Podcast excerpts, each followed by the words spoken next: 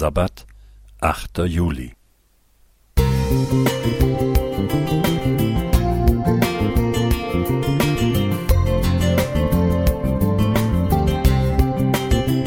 Ein kleiner Lichtblick für den Tag.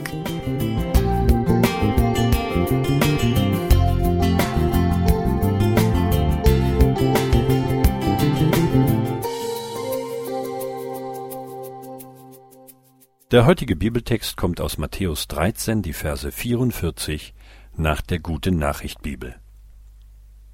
Die neue Welt Gottes ist mit einem Schatz zu vergleichen, der in einem Acker vergraben war. Ein Mensch fand ihn und deckte ihn schnell wieder zu. In seiner Freude verkaufte er alles, was er hatte, und kaufte dafür den Acker mit dem Schatz. Als ich sieben Jahre alt war, kauften meine Eltern ein Bauernhaus. Es war vor hundert Jahren gebaut worden und hatte zuletzt leer gestanden. Als sie begannen, es für unsere Familie bewohnbar zu machen, rissen sie etliche alte Mauern ab. An einigen Stellen im Haus musste der Fußboden aufgegraben werden. Das Grundstück um das Haus wurde urbar gemacht und gründlich umgeackert. In dieser Zeit träumten wir manchmal davon, einen alten Schatz zu finden. Es könnte ja irgendwo ein Tontopf mit goldenen Münzen versteckt sein. Was für ein unbeschreibliches Glück wäre das, ihn zu finden. Wir haben in den zehn Jahren des Umbauens keinen Schatz gefunden.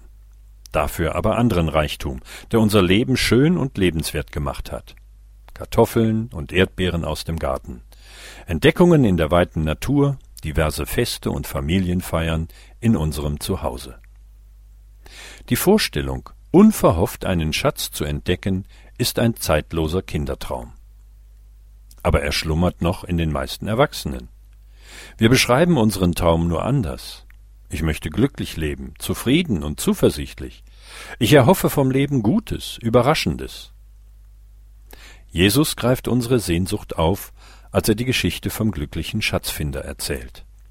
Sie hält uns mit ihrer Spannung in Atem. Jesus verwendet dazu drei Gegensatzpaare.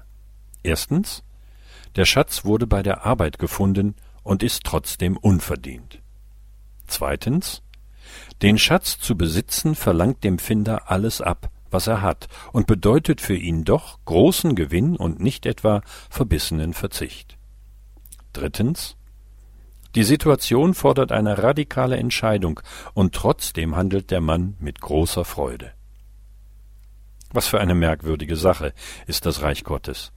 Ganz eindeutig keine Zukunftsmusik. Nichts, worauf wir vertröstet werden, sondern etwas, das ganz real unser Leben umkrempelt und uns mit Freude erfüllt. Das Reich Gottes ist das, wonach ich mich sehne. Das spüre ich ganz deutlich, wenn ich der Geschichte zuhöre, die Jesus erzählt. Simon Krautschik Musik